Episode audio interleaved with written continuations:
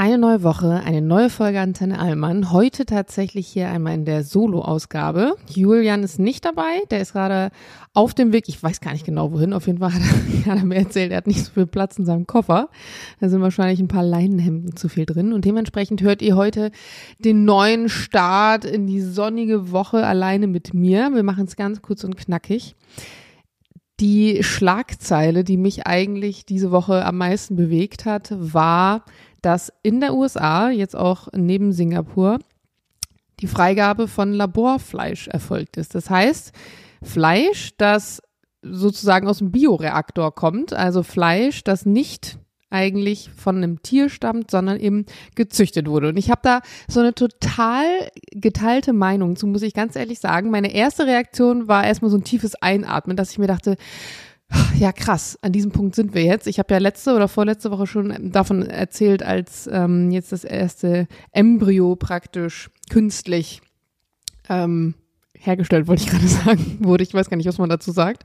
Und ähm, dass ja diese Welt irgendwie auf eine Art und Weise schon immer verrückter wird. Aber andererseits denke ich mir gerade auch im Punkto potenzielle Überbevölkerung, Massentierhaltung, ähm, finde ich schon nicht schlecht, dass es da Alternativen gibt. Und wir können da ja zusammen mal ganz kurz reinschauen. Also es ist so, dass ähm, ein normales, ein tierisches Protein praktisch hergenommen wird und dann in einer Petrischale so gezüchtet wird, dass es eben Zellteilung gibt und dazu getan werden dann eben so Sachen wie Aminosäuren und Salze, also Kohlenhydrate, das wird dann sozusagen so ein bisschen angefüttert.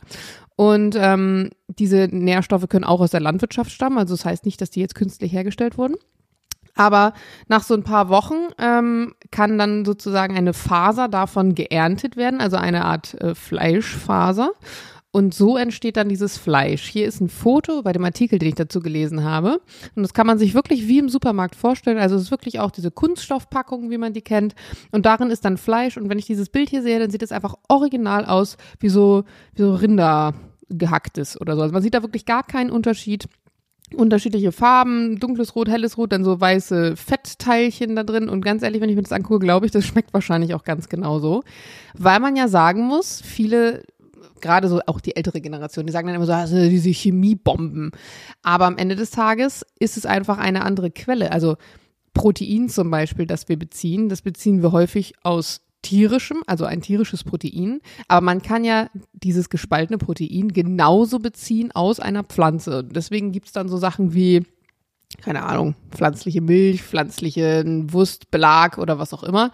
Ähm, das wird dann natürlich irgendwie so hergestellt, dass es so aussieht und vielleicht auch ähnlich, ähnlich riecht und dann auch schmeckt wie das Original, was mit einem tierischen Protein hergestellt wurde. Aber am Ende des Tages, wenn man es alles auseinanderformelt, sind es ja alles nur Proteine, Aminosäuren, Kohlenhydrate, die aber einen anderen Ursprung haben. Deswegen finde ich es grundsätzlich gar nicht so schlecht. Am Anfang, so 2013 zum Beispiel noch, war ja auch dieses, man hat es glaube ich auch teilweise Fleisch aus dem 3D-Drucker genannt, extrem teuer, weil natürlich die Herstellung, dadurch, dass es noch nicht konventionell ist, einfach unfassbar aufwendig war. Und da hat man dann für so ein Burger Patty schon mal 250.000 Dollar bezahlt, weil die Herstellung im Labor einfach so unfassbar teuer war. Mittlerweile ist man schon bei unter 10 Dollar. Also es hat ja auch eine krasse Preisregulierung einfach stattgefunden, weil die es am Anfang so gemacht haben, dass sie da, wo hohe Zahlungsbereitschaft war, zum Beispiel in der Sternegastronomie oder so, die ersten Sachen verkauft haben, also das erste kultivierte Fleisch. Und dann später konnte man diese Produktionsvolumina einfach skalieren und sagen, okay, jetzt äh, kann es zur Preissenkung kommen, die Leute haben das jetzt gekauft und so kann man dann nach und nach einfach günstiger werden. Und ähm, ich, ich würde eigentlich gerne mal sowas probieren. Also in Deutschland gibt es es halt noch nicht. Aber mich würde es schon ehrlicherweise mal interessieren, wie das schmeckt. Also ich weiß nicht, wie es euch da so geht. Irgendwie finde ich es schon spannend. Und ich meine, am Anfang, als wir Tofu vor 20 Jahren oder so äh, auf den Markt gebracht haben. Es gab auch nichts anderes. Tofu hat damals auch extrem scheiße geschmeckt und man fand irgendwie das alles komisch und seltsam, aber ja, jetzt mit der Zeit ist es irgendwie normal geworden. Was tatsächlich auch manchmal noch kritisiert wird, ist natürlich, dass Tiertötung als Vorteil für dieses kultivierte Fleisch natürlich gilt, weil man sagt, okay, dafür muss kein Tier sterben. Andererseits, das, was ich jetzt gerade am Anfang erzählt habe, dieses Anzüchten, dafür wird aktuell noch so ein, so ein Kälberserum benutzt für die Produktion. Also das, das braucht man dann eben, um diesen Wachstumsprozess voranzutreiben der Zellen. Und das wiederum muss ja auch irgendwo herkommen. Ähm, da gibt's jetzt schon wieder Alternativen, also die sind da wohl dran am Forschen, aber ich glaube, das ist auf jeden Fall eine Sache, die man in Zukunft so ein bisschen ja, spannend im Auge behalten darf, wie sich das so entwickelt. Schreibt uns auch gerne mal eure Meinung dazu. Also wie gesagt, ich bin wirklich geteilt. Ich finde es auch weird auf eine Art und Weise, weil ich meine, wir kommen eigentlich, wir sind eigentlich eine Spezies, die früher einfach Äpfel vom Baum gepflückt hat, so ungefähr. Und jetzt sind wir einfach dabei, so künstliche Embryonen und so Fleisch im Labor zu erzeugen. Aber andererseits, ähm, wenn ich mir angucke, auch in Bezug auf Klimaentwicklung und so weiter, wie so die nächsten 100 Jahre aussehen werden, ähm, die Population der Menschheit an sich, ähm, die nächsten Kriege werden wahrscheinlich über Wasser geführt werden und all diese Dinge. Da muss man sich natürlich auch überlegen, wie bekommt man diese ganzen Menschen satt? Und es ist ja jetzt auch nichts Neues, dass zum Beispiel dann gerade mit der Produktion von Algen, von Pilzen, also all diese Kulturen, die sich super schnell vermehren, da so ein bisschen geschaut wird, was man da in Zukunft machen kann. Insekten wird auch ein richtig großes Thema sein. Ist es in vielen Ländern ja schon, weil es einfach proteinreich ist und super schnell praktisch ähm, herzustellen, beziehungsweise die sich einfach schnell vermehren.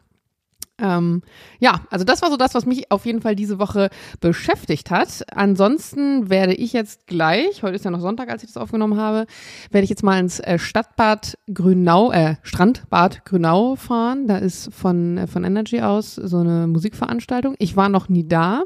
Ich bin auch generell nicht so ein Freund von ähm, Bädern. Also ich bin ja so ein, so ein absoluter so Seetyp. Also ich gehe super gerne in den See, ich gehe gerne ins Meer. Ich mag das meistens nicht so gerne, wenn solche Dinge abgeriegelt sind oder so Schwimmbäder zum Beispiel auch. Also finde ich wirklich richtig eklig.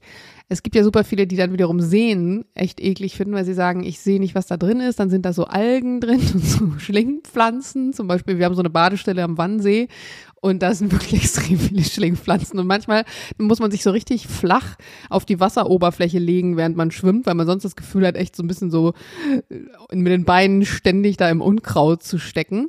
Aber auf der anderen Seite muss ich sagen, wirklich Freibäder zum Beispiel oder auch so Schwimmbäder im Allgemeinen die, allein dieser Chlorgeruch, da kommt es mir schon hoch. Wenn du weißt, wie viele Leute da reingepisst haben, wenn du weißt, wie viel Tampons da drin rumschwimmen, wie viel alte Pflaster von irgendwelchen Füßen, wie viel Fußpilz. Das habe ich das Gefühl, das gibt es im See natürlich auch alles, aber da sehe ich das nicht und ich muss das auch nicht riechen.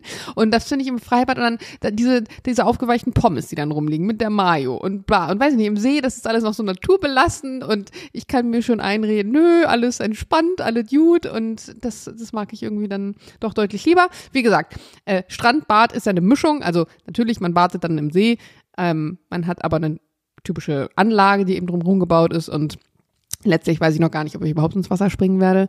Ähm, aber so, das ist auf jeden Fall der Plan für mich heute. Wir hören uns ansonsten wieder in einer ausführlichen Folge am Donnerstag, dann natürlich auch wieder mit Julian. Ich glaube, das wird hier heute tatsächlich der aller, allererste Wochenkickstart, der wirklich mal die zehn Minuten nur umfasst, wie wir es ursprünglich mal geplant haben und nie durchgezogen haben, weil wir dann doch mal so viel labern. Aber natürlich als Einzelperson ist es immer noch was anderes. Ich wünsche euch einen ganz schönen Start in die Woche, schön und sonnig. Ähm, am Mittwoch geht's für mich auch schon wieder auf große Reise. Da bin ich dann schon wieder ein paar Tage nicht in Berlin, aber dazu dann mehr in der neuen, kompletten, ausführlichen Folge. Wir haben euch natürlich ganz arg lieb, auch wenn Julian jetzt heute nicht dabei war. Sagt, dass es uns gibt. Gebt uns fünf Sterne gerne auf Apple Podcasts und dann bis zum Donnerstag. Tschüss.